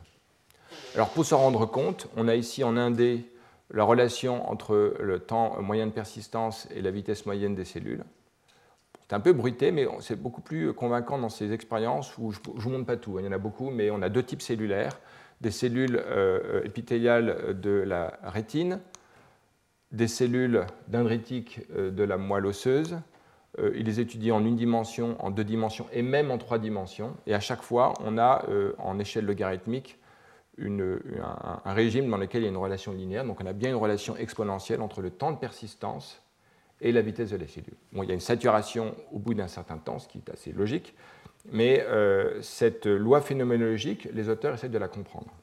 Alors pour le comprendre, on, se rappelle que, parce que là, dans, ces études que je vous ai montrées, c'est non seulement général du point de vue de 1D, 2D, 3D, mais ça veut aussi dire que, et euh, Jean-François Joigny et moi-même avons parlé de ces motilités sur un substrat en deux dimensions avec une adhésion ou en confinement sans adhésion mais simplement de la friction ou même de la topographie. Quels que soient les cas de figure, euh, il y a une signature générale de la motilité qui est que en fait, les cellules utilisent un, écoulement rétrograde d'actine, qu'on peut par ces flèches en bleu, qui va de l'avant vers l'arrière. L'origine de ce mécanisme peut varier, ça peut être un gradient de contractilité quand c'est en confinement, ça peut être une nucléation préférentielle à l'avant de la cellule dans un substrat en deux dimensions, mais on a bien un écoulement rétrograde d'actine, on va voir les conséquences de, de cet écoulement rétrograde d'actine sur le mécanisme de persistance. Alors déjà, les auteurs réétudient toute leur batterie de cellules en se mettant dans les conditions dans lesquelles la motilité cellulaire est en gros la même, mais par contre en modifiant la température, le substrat et autres, ils peuvent faire que l'écoulement rétrograde d'actine varie. Donc c'est ce que l'on voit ici. On a des vitesses euh, euh, d'écoulement rétrograde d'actine qui varient entre cette valeur de moins de 5 microns par minute jusqu'à quasiment 15 microns par minute, donc d'un facteur 3. Mais les cellules avancent à la même vitesse dans ces conditions-là. Donc la seule variable qui nous intéresse, c'est l'écoulement d'actine. Et ce que l'on observe, c'est qu'il y a une relation euh, très très claire, exponentielle, entre le temps de persistance et la vitesse de l'écoulement rétrograde d'actine. On peut voir ici ces données qui représentent ces différents types cellulaires avec le code de couleur correspondant. Donc maintenant, on a une nouvelle relation exponentielle entre le temps de persistance et la vitesse de l'écoulement rétrograde d'actine. Alors, dans une certaine condition de substrat, de température et autres, il y a une relation linéaire entre l'écoulement rétrograde d'actine et la vitesse de la cellule. C'est ce que Jean-François Joigny et moi-même vous avons montré dans nos cours. Mais par contre, au travers des différentes euh, euh, conditions, le coefficient de proportionnalité est différent. Or, justement là, on est dans des conditions différentes Et l'on voit donc cette relation exponentielle entre le temps de persistance et la vitesse rétrograde de l'écoulement d'actine. Donc les coefficients ici ne sont pas les mêmes que les coefficients qu'on a vus pour la vitesse de la cellule, pour cette raison-là. D'accord? Donc maintenant qu'on a cette loi euh, phénoménologique entre le temps de persistance et l'écoulement rétrograde d'actine, les auteurs proposent un modèle qui explique euh, son émergence. Alors je ne vais pas rentrer dans tous les détails, je vais montrer simplement le type de raisonnement. Donc en fait, on se rappelle une chose importante, c'est que l'écoulement rétrograde d'actine peut transporter par advection les régulateurs mêmes de euh, la polarité de la cellule. En particulier, on se souvient que, notamment dans les cellules en écoulement, euh, en 2D et 3D, il y a une concentration postérieure des cellules de régulateurs de la contractilité. la contractilité, c'est induit notamment par Rho, une molécule quasi universelle qui active myosine 2 à l'arrière. Or, on sait que non seulement myosine 2, mais également Rho et d'autres régulateurs comme ROC sont advectés par le réseau d'actine. Nous l'avons montré dans nos cellules euh, qui sont dans le contexte du développement chez la drosophile, ça a été montré chez Célégans, ça a été montré dans les cellules eucaryotes, c'est en fait très très général.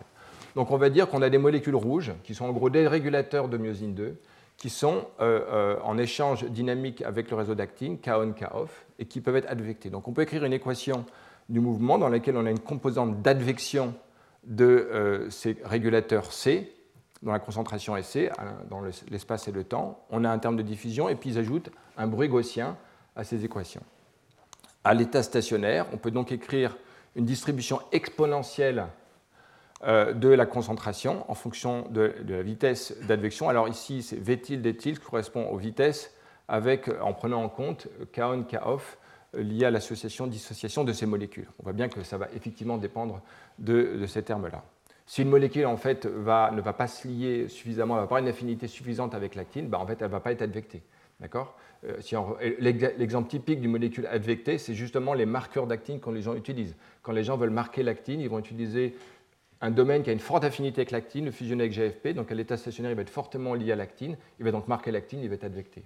Mais dans d'autres cas, l'affinité est très très faible, il va y avoir aucune advection. Donc euh, voilà. Euh, on voit donc les solutions de cette équation prédisent en fait une évolution du profil de concentration des euh, termes advectés avec une variation du gradient qui dépend, comme le prédit le modèle, la vitesse, euh, de la vitesse du flot rétrograde d'actine, et ce que l'on voit ici pour myosine 2 et euh, l'utrophine. Donc d'une façon qui est cohérente. Donc ça, c'est des données expérimentales qui correspondent en fait à une prédiction du modèle qui correspondent en fait au type cellulaire qu'on a étudié, que je vous ai montré précédemment, avec des écoulements rétrogrades d'actine différents on peut étudier maintenant, euh, d'un point de vue morphologique, le, temps caractéristique de polarisation de la cellule, hein, polarisation lifetime, en minutes. On a ici encore le code de couleur pour les différents types de cellules et on peut euh, donc euh, codifier le temps de polarisation de la cellule, hein, qui est le temps pendant lequel on a une organisation vectorielle comme on peut le voir ici. Et on peut voir qu'il est corrélé avec, très, très clairement avec la vitesse euh, de l'écoulement rétrograde d'actine. Et on peut aussi, aussi caractériser la distribution des différents types de comportements polarisés de la cellule. En gros, une cellule très polarisée, va être en, violet clair comme ici. Une cellule qui ne va pas être polarisée, va être en plus clair. Et une cellule qui va être multipolaire, euh, en violet plus foncé. Donc vous voyez qu'une cellule qui a un écoulement d'actine plus rapide, eh ben, va avoir une plus grande proportion de cellules unipolaires, alors qu'une cellule qui va avoir un faible euh, écoulement d'actine en vitesse, elle va avoir une distribution, euh, non pas tout à fait aléatoire, mais en tout cas une plus grande proportion de cellules non polarisées ou multipolaires. De surcroît, euh, cette durée caractéristique, temps caractéristique de la polarisation de la cellule est totalement dépendant de la contractilité cellulaire. Si on inhibe myosine 2 et donc euh, l'écoulement d'actine, à ce moment-là, il n'y a plus de la relation de dépendance que l'on a vue disparaît. Elle devient indépendante de l'écoulement de l'actine. Donc voilà ce que prédit le modèle. Et le dernier aspect de l'explication du modèle qui prend en compte toute une série de fluctuations de bruit dans le système, notamment dans le terme de vitesse, qui peut avoir une variation angulaire. Donc là, je ne rentre pas dans ces détails-là. Les auteurs, en fait, en viennent à, identifier deux termes, deux paramètres qui définissent les trois régimes phénoménologiques de persistance euh, de la marge des cellules. Le premier, βC, est en fait un terme de couplage, la force du couplage entre l'asymétrie de concentration du régulateur C étoile aux deux extrémités de la cellule, à position 0 et grand L, et euh, donc euh, ce terme de couplage entre la vitesse et euh, cette asymétrie de concentration des régulateurs. Et le deuxième paramètre, c'est la concentration des termes advectés dans le système qui reflètent donc l'activation par le chimiotractant, donc la concentration à laquelle celle-ci est saturée. Et donc, les trois régimes sont lorsque le, le, paramètre de couplage est inférieur à bêta C, on a une marche aléatoire brownienne. Lorsque l'on est euh, à un terme de euh, bêta de couplage qui est plus important que cette valeur critique et que euh, la concentration de saturation est inférieure à une valeur critique, à ce moment-là, on a une marche persistante et entre les deux, on a une marche semi, pardon, on a une marche persistante ici et une marche intermittente là. Donc le, modèle et la suite de l'analyse montre comment les simulations et les données expérimentales trouvent un accord assez bon et donc qui permet aux, auteurs de, conclure que le, terme de persistance variable d'une cellule est directement euh, lié en fait à l'advection de régulateurs par l'écoulement d'actine, système qui d'ailleurs euh, engendre une forme de feedback qui amplifie et maintient la polarité au cours de la cellule. Et le, point qui est important et que je n'ai pas détaillé ici, c'est qu'il y a tout un, ensemble de bruits dans le système qui en fait euh, vont être à l'origine de ces paramètres, notamment de, de bêta-C, euh, enfin, qui, va avoir une incidence sur la dynamique du système et qui euh, permet d'expliquer ces différents régimes. Alors, pour finir, j'aimerais maintenant euh, modifier une conception que l'on pourrait avoir intuitivement de la chimiotaxie, à savoir l'idée selon laquelle les cellules répondent passivement. Quand j'entends passivement, j'entends que leur comportement est modifié comme imposé de l'extérieur par un gradient. Et on va voir en fait que les cellules sont beaucoup plus intelligentes que cela, au sens où elles modifient elles-mêmes l'environnement et génèrent, comme on va le voir, leur propre gradient. Il y a une espèce de co-construction des deux qui euh, montre en fait comment les cellules concrètement peuvent naviguer dans l'environnement. Parce que si l'on pense à des cellules du système immunitaire qui doivent reconnaître des lésions, des bactéries, euh, toutes sortes de pathogènes, dans le développement, le système nerveux où en fait les, projections sont extrêmement grandes. Pensez à un embryon humain, à la naissance, toutes ces projections neuronales, en tout cas les plus importantes au système moteur, sont mises en place. Donc euh, on a déjà une organisation sur des grandes distances, de plusieurs centimètres ou dizaines de centimètres. Et donc la question se pose, c'est comment peut-il y avoir des gradients chimiques sur des distances non pas de quelques millimètres ou centimètres, mais des dizaines de centimètres, euh, qui soient suffisamment robustes pour expliquer la fiabilité de la migration cellulaire? C'est la question fondamentale qu'on se pose. Et euh, les gens ont fortement douté de l'idée que ce système puisse être robuste. Et je vais vous présenter, pour finir, des études que j'ai trouvées magnifiques qui euh, montrent comment en fait, les, cellules peuvent faire cela. Donc le thème sous-jacent, c'est l'interaction entre une cellule et son environnement. On en revient toujours à cette idée qu'il euh, est important que les cellules aient une réponse précise en prenant en compte les éléments stochastiques et semi-déterministes du système dans ce décodage spatial. Alors déjà, et pour revenir aux cellules de dystostélium donc, je vous ai montré qu'on apportait une petite pipette d'MT cyclique et elle répondait d'une façon quasi déterministe. En fait, à regarder les choses de plus près, ces cellules ont également une composante euh, multipolaire. Elles peuvent avoir différentes protrusions. Et cette étude en, 2017, en 2007 pardon, avait montré qu'elles génèrent typiquement plusieurs branches. Et en gros, elles vont sonder l'environnement en deux endroits et stabiliser la branche qui est euh, euh, dans la direction plus proche du gradient. Il y a une étude statistique qui montre qu'effectivement la corrélation entre la branche parente et la branche fille est meilleure en direction du gradient. Il y a une espèce de biais spatial qui stabilise les branches en direction euh, euh, du gradient. Donc en fait, les branches qui se, vont sonder, euh, la cellule va sonder à l'aveugle deux endroits et la partie qui est plus proche du gradient va être stabilisée. Alors à partir de cette observation qui ont conduit les auteurs à parler de, choix informés, on entend par là le fait qu'il y a une, exploration aléatoire et après une stabilisation. Euh, on va voir en fait concrètement que les cellules font plus que cela. Alors, il y a une observation qui avait euh, euh, perturbé les gens pendant un certain temps, c'est que les gens s'étaient rendus compte que dans nombreux cas de figure, et c'est peut-être universel, les cellules en fait produisent un inhibiteur de leur chimiotractant. si elles le font si souvent, c'est sans doute qu'il y a une raison très profonde, et on va voir effectivement que c'est le cas et, en quoi c'est utile. Donc euh, les mécanismes de dégradation de l'activité d'un chimiotractant sont multiples. J'en cite trois exemples généraux. Euh, les cas de l'endocytose du euh, ligand par, enfin, du récepteur associé à son ligand. Il y a un cas particulièrement intéressant de récepteur un peu piège dans le cas de, j'en parlerai plus parce que c'est un aspect collectif l'année prochaine, la ligne latérale des poissons en fait, produit des systèmes sensoriels qu'on appelle les neuromastes, qui sont une espèce d'agrégat de cellules, mais qui suivent en fait la ligne latérale.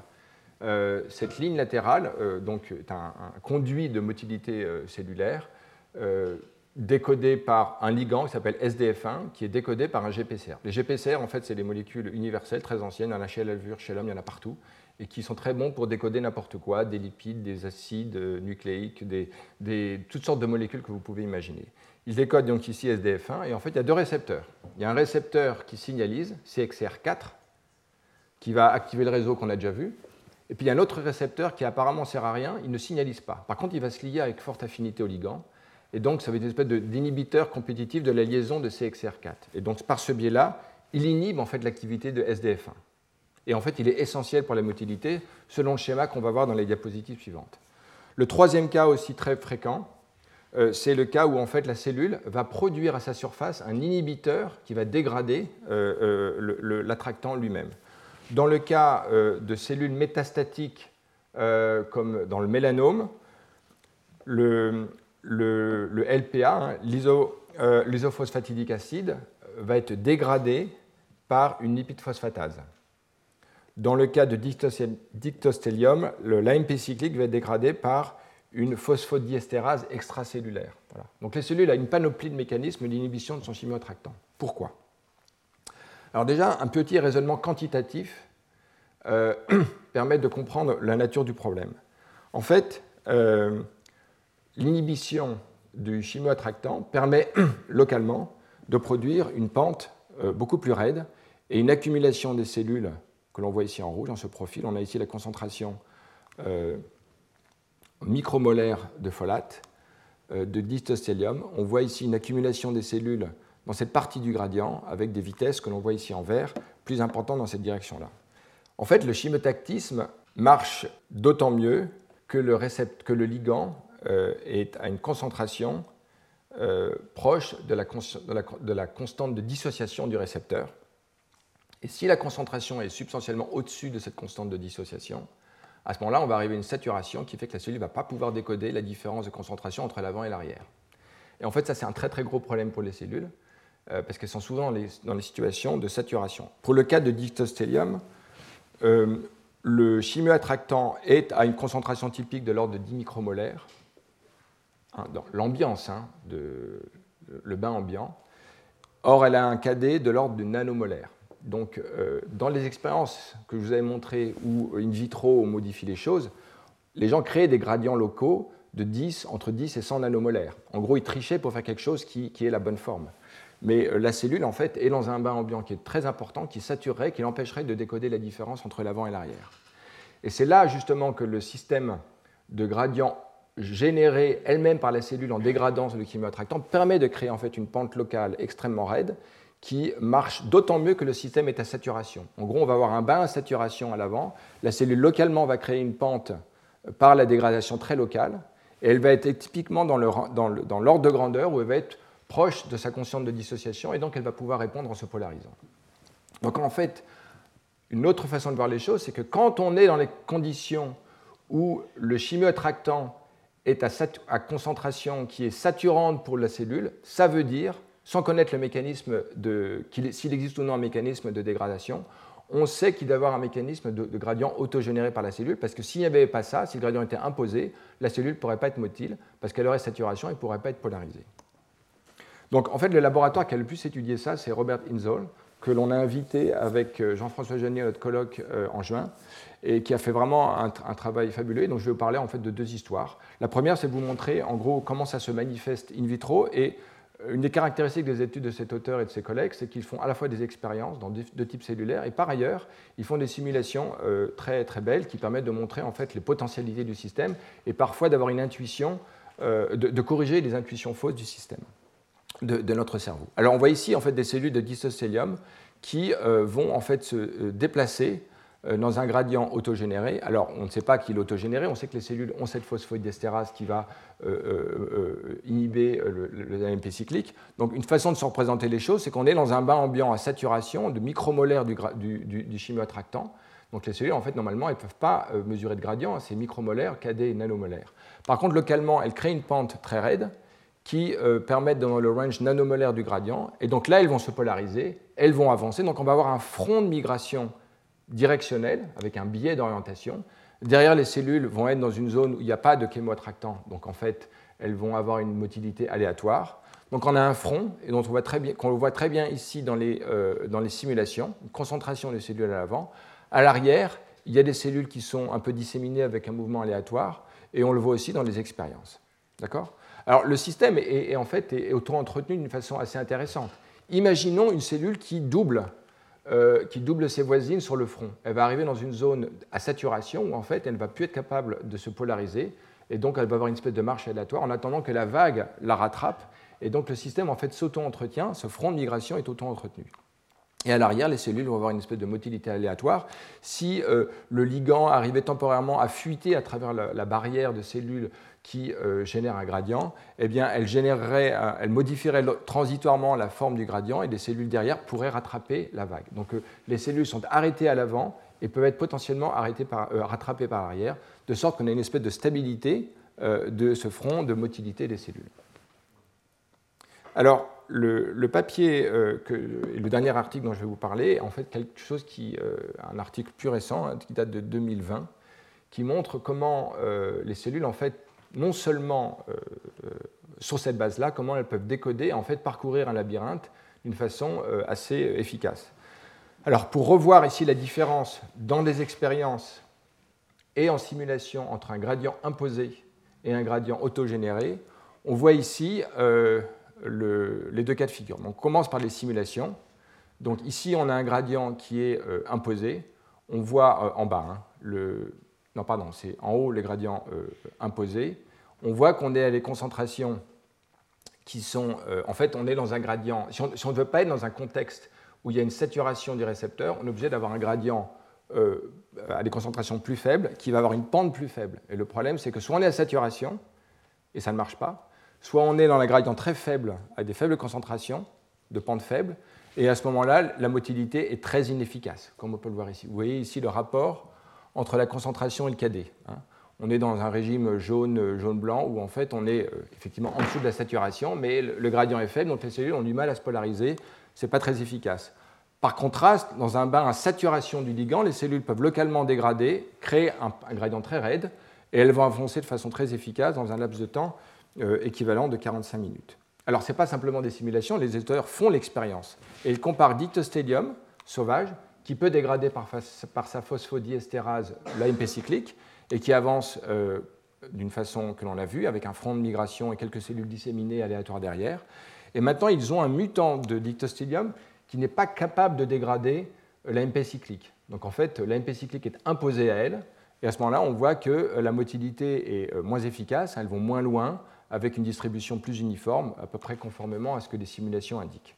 Donc très clairement, dictostelium euh, euh, ne peut pas faire de la motilité lorsqu'elle n'est pas capable de créer son, gradient elle-même par dégradation du ligand. Alors maintenant, les auteurs font des simulations et des expériences où ils mettent les cellules dans un labyrinthe, dont on va voir la complexité croissante. Alors, euh, pour commencer, ils mettent des cellules qu'ils font entrer dans un. alors là, on commence par la simulation, dans un labyrinthe où on a simplement une jonction T, où les cellules peuvent aller à deux extrémités libres, représentées par ce cercle bleu.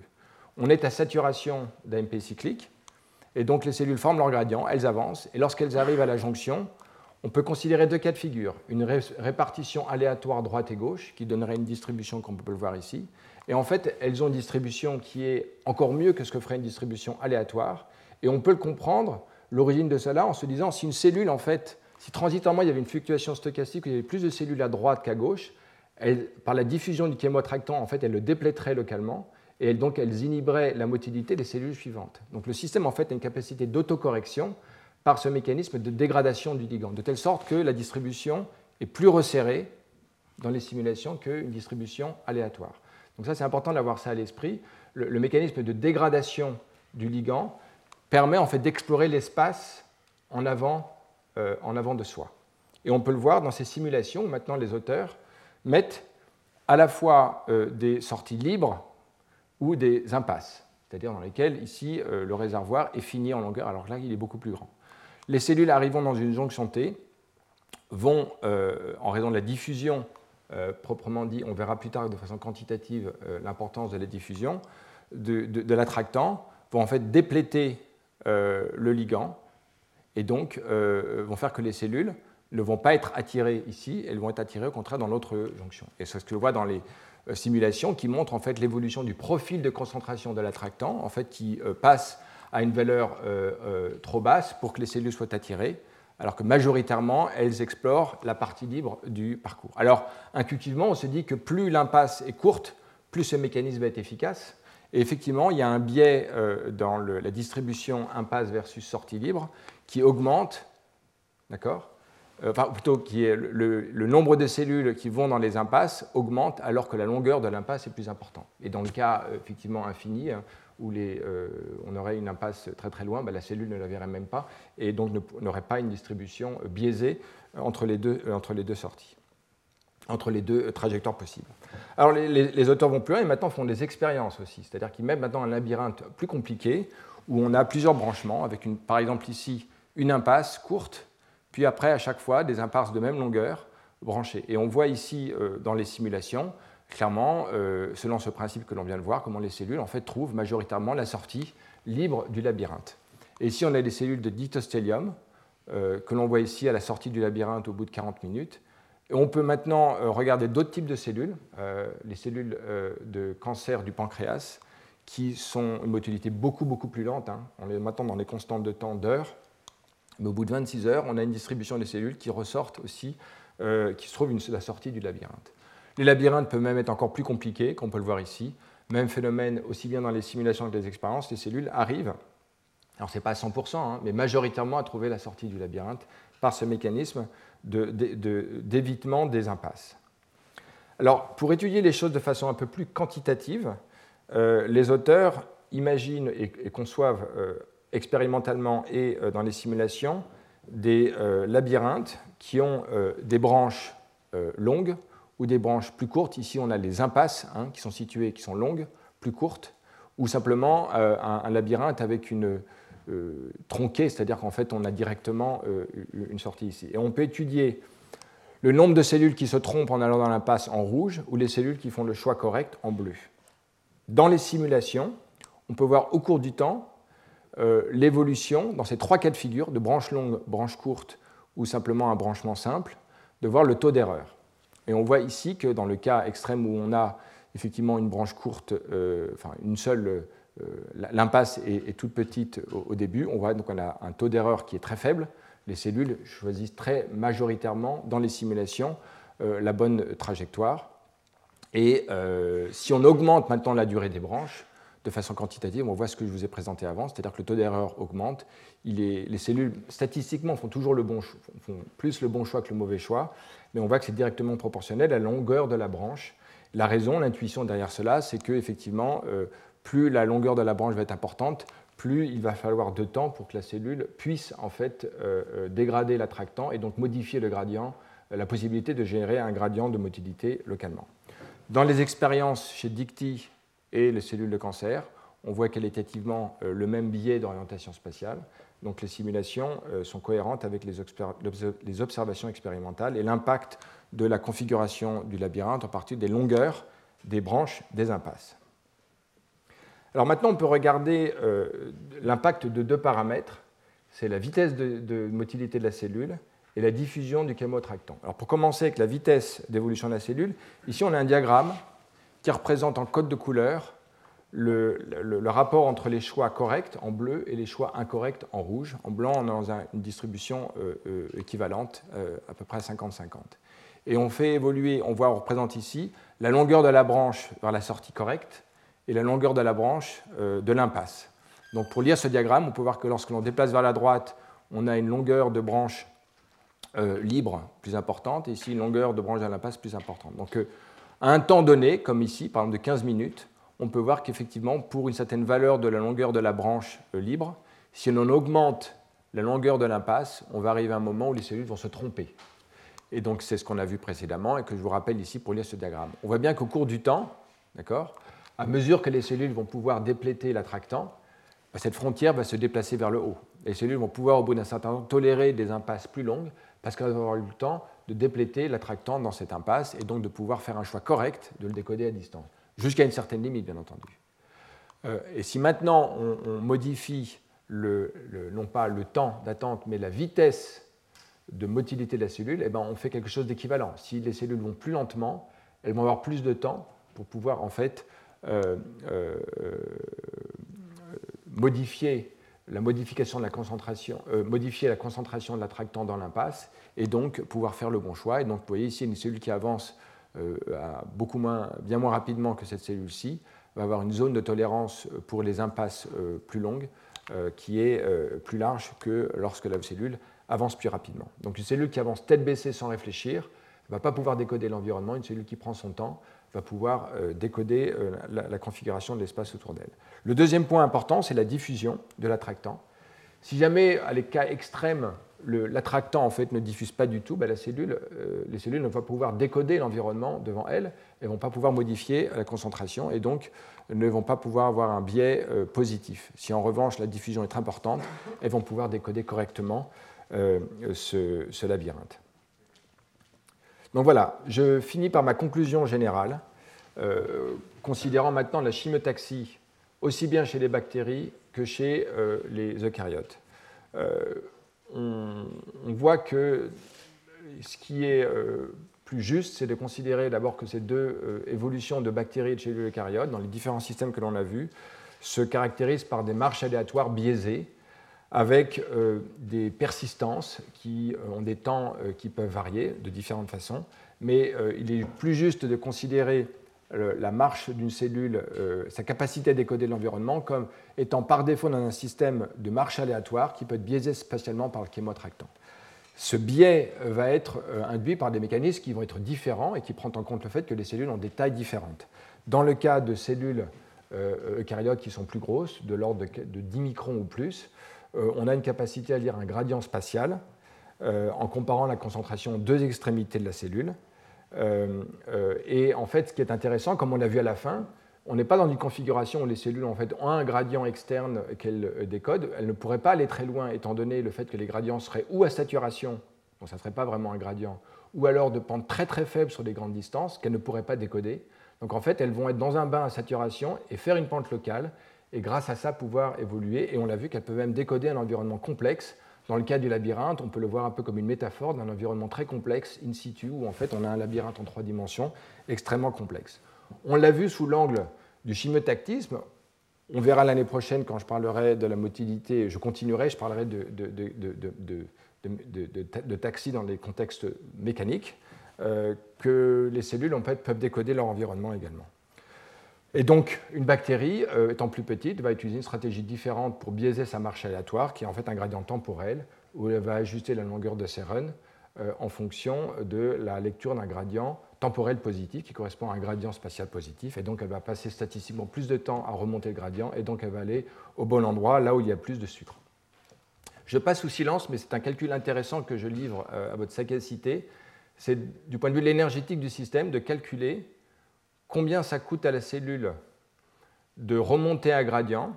Vous pouvez fixer les bornes de, ce gradient de glucose, sachant que le glucose, elle en a un besoin euh, impérieux pour pouvoir croître. Euh, et, donc, il y a un bénéfice euh, de l'augmentation de la possibilité, de, en ayant plus de glucose, d'augmenter les ressources énergétiques de la cellule, de voir combien ça coûte à la cellule, de voir dans quel régime la cellule se situe. C'est quelque chose que je n'ai pas du tout exploré, mais qui, à mon avis, est intéressant. Euh, étant donné la fréquence des événements euh, pour le moteur, euh, des transactions coûteuses en énergie, hein, de, phosphorylation notamment dans ces processus. je laisse comme une, question ouverte qui me semble intéressante à explorer. Et le troisième point pour finir, c'est que l'on voit dans les deux cas, selon des modalités certes différentes et des mécanismes différents également, une capacité d'adaptation des cellules qui leur permet d'explorer un gradient plus vaste et aussi de mémoire euh, qui, se manifeste comme suit. Donc dans le, cas de cellules euh, prokaryotes, cette adaptation et cette mémoire permet en fait typiquement la détection d'un gradient temporel. Mais dans le cas des cellules eucaryotes, cette adaptation et surtout cette mémoire, euh, qui a une autre forme que chez les cellules prokaryotes, est associée à la persistance de la motilité, et donc en fait, dans le biais statistique de la marche des cellules, qui vont passer plus de temps dans une certaine direction que plutôt tourner en rond.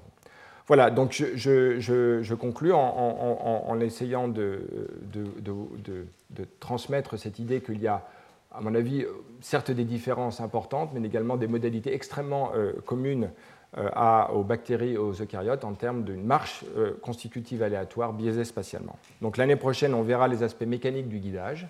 on pourra mieux les comprendre étant donné les, les principes que l'on a vus sur la mécanique de la motilité vus dans mes cours 2, 3 et 4 cette année.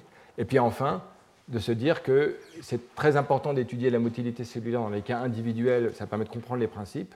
Et dans certains cas, les cellules ont effectivement une motilité euh, individuelle, mais aussi bien chez les bactéries que chez les eucaryotes, il y a des dynamiques collectives de motilité euh, qu'il s'agira de comprendre et qui euh, sont assez fascinantes, qui sont au cœur de comportements collectifs de swarm qu'on appelle chez les bactéries, qui permet d'explorer un environnement différent, et au cours chez les multicellulaires, qui permet le développement euh, associé à des processus de cancer, euh, de métastase ou, de réparation tissulaire. Voilà, donc je vous, remercie pour votre fidélité cette année. J'espère que ces cours vous ont intéressé et donc on continuera sur ce thème d'une façon différente l'an prochain.